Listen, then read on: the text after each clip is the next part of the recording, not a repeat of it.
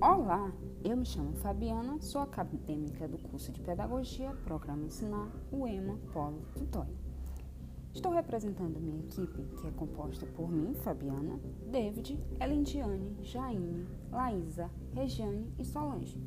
E estou aqui para apresentar a vocês um podcast de entretenimento na educação, com o tema Retrospectiva Histórica do Planejamento da Educação. Em 1932, com o Manifesto dos Pioneiros da Educação Nova, já apresentava a primeira ideia de plano, Plano de Reconstrução Educacional, onde a Constituição Federal apontava para a necessidade de construção do PNE, que é o Plano Nacional de Educação.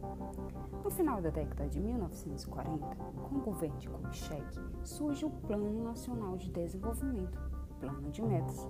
Após a promulgação da LDB, que é a Lei de Diretrizes e Bases, de número 4024 de 1961, é elaborado um plano de educação que representava metas qualitativas e quantitativas.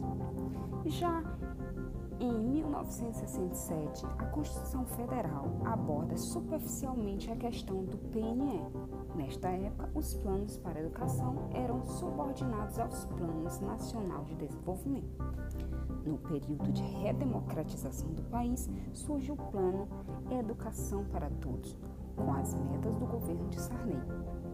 Já no ano de 1988, a Constituição Federal estabelece, no artigo 214, o Plano Nacional de Educação, de duração decenal, com o objetivo de articular o Sistema Nacional de Educação em regime de colaboração e definir diretrizes, objetivos, metas e estratégias de implementação.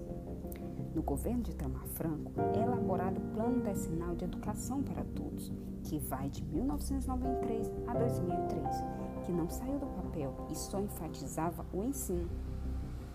A LDB, que é a Lei de Diretrizes e Bases da Educação, de número 9.394 do ano de 1996, retoma a incumbência da União em elaborar o PNE em colaboração com os demais entes federados. E estabelece que a União deveria encaminhar um projeto de PNE ao Congresso dentro de no máximo um ano de publicação da LDB, apresentando diretrizes e metas para os 10 anos seguintes, em sintonia com a Declaração Mundial sobre Educação para Todos. No ano de 2001, a Lei de 10.172 foi marcada por dois projetos em disputa: projeto encaminhado pelo Executivo e o PNE da Sociedade Brasileira, elaborados no Congressos Nacionais da Educação, que são os CONEDs.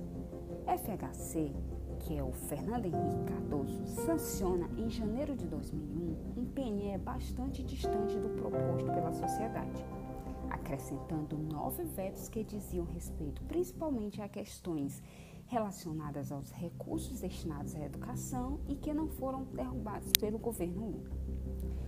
Em 2007, o MEC divulga o PDE, que é o Plano de Desenvolvimento da Educação, um conjunto de programas com as prioridades da política do governo, elogiado por priorizar a qualidade da educação, mas não pode ser considerado um plano, apenas um programa de metas com ações distintas e desconexas. O PDE não priorizou a participação da sociedade na sua elaboração, mas teve como interlocutor o grupo Compromisso Todos pela Educação. Com o Plano de Desenvolvimento da Educação, PDE, simultaneamente é lançado planos de metas Compromisso Todos pela Educação, grande guarda-chuva que abrigava todos os programas e ações já em desenvolvimento pelo MEC. O IDEB é lançado pelo MEC neste contexto, sendo responsável por aferir a tão almejada qualidade que seria buscada pelo PDE. Em 2008, o MEC organiza a Conferência Nacional de Educação, CONAI, que seria realizada em várias etapas com vistas a construir um novo projeto de PNE. A realização das CONAIs levou a um importante processo de mobilização social, originando um documento final que apresentava diretrizes, metas e ações para a política educacional nacional, apresentando avanços importantes na constituição do tão almejado Sistema Nacional de Educação, o PL do ano de 2010, de número 8035. Já em dezembro de 2010 é apresentado o PL de número 8035 do ano de 2010, em tramitação até então. Essa proposta de plano não traduz o conjunto das deliberações aprovadas nas CONAIS. Esse PL é omisso quanto ao diagnóstico da situação educacional brasileira, quanto à construção do CNE e insuficiente quanto ao financiamento da educação. Depois de entrar depois entra a Base Nacional Comum Curricular, a BNCC. É um documento que pretende nortear que é ensinado nas escolas do Brasil inteiro, englobando todas as fases da educação básica, desde a educação infantil até o ensino médio que em dezembro de 2007 foi aprovada e homologada para a educação infantil e o ensino fundamental. E no dia 4 de dezembro de 2014 foi aprovado pelo Conselho Nacional de Educação, o CNE, o documento para o ensino médio. Com a BNCC, os direitos de aprendizagem todos os alunos passam a ser assegurados.